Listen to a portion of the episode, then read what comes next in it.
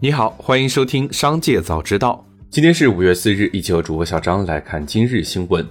五月二日，浙江杭州有游客发布视频称，手机掉到西湖里，被一位衣服上写着“应急救援”的男子要价一千五百元捞起。他还称，若未捞起半价。三日，西湖景区回应该事件称，如果手机掉到湖边或者不是特别难以打捞的地方，游客可以联系属地工作人员免费打捞。如果需要工具潜水去捞，可以联系打捞队。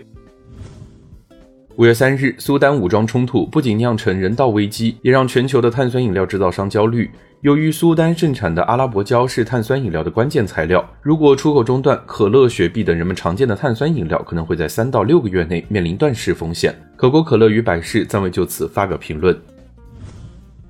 紧接着，再让我们一起来关注企业动态。据报道，台积电美国厂的代工价格传出可能较台厂高百分之二十至百分之三十。至于日本熊本厂生产的芯片，差价可能在百分之十至百分之十五之间。许多美国客户正在与台积电议价，部分客户考虑到转单三星电子，以便更灵活地控制成本。据未经证实的消息，AMD 和高通正在考虑改由三星代工，而英伟达可能求助于英特尔。美国在线教育公司 Chat 的 CEO 近日在财报电话会上称，ChatGPT 正在损害其业务增长。自三月份以来，学生们对 ChatGPT 的兴趣显著上升，这对新客户增长率产生了影响。这标志着首次有公司承认其财务状况因生成式人工智能的进步而受到打击。消息传出后，截至五月二日收盘，Chat 股价闪崩百分之四十八点四一。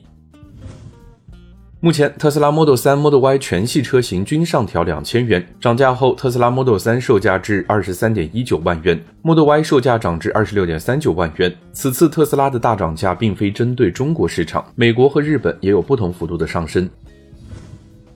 马斯克表示，如果苹果在推特上发布内容，该公司的账号将会拥有更多粉丝。马斯克在回应电动汽车分析师索耶·梅里特的一条推文，其中梅里特指出，特斯拉的推特账号现在已经拥有了超过两千万粉丝，是其他任何汽车品牌的四倍，是苹果的两倍。梅里特说，去年特斯拉的推特账号浏览量达到了十亿次，而总共只发布了一百八十条推文。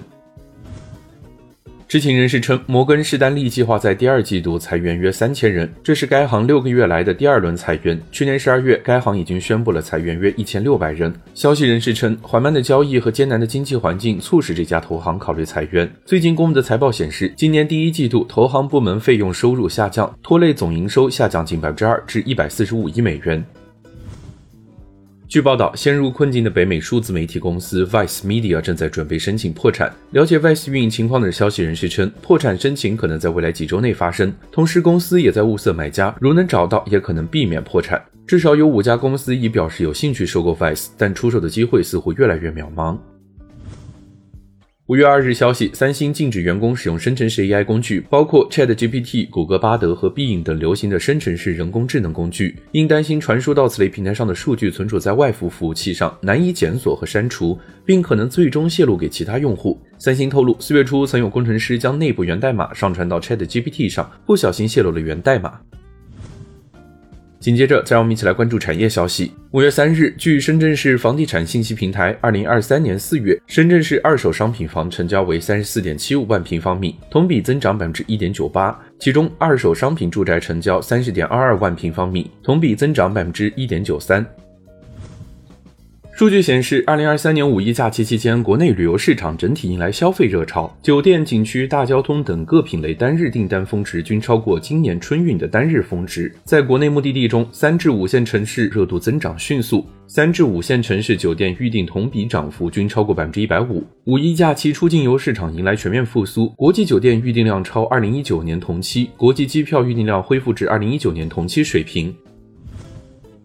最后，再我们把目光放向国际。当地时间二日，澳大利亚卫生和老年护理部表示，澳洲政府正在计划对电子烟采取严格的监管措施，希望借此减少电子烟对公众健康，特别是对青少年健康的危害。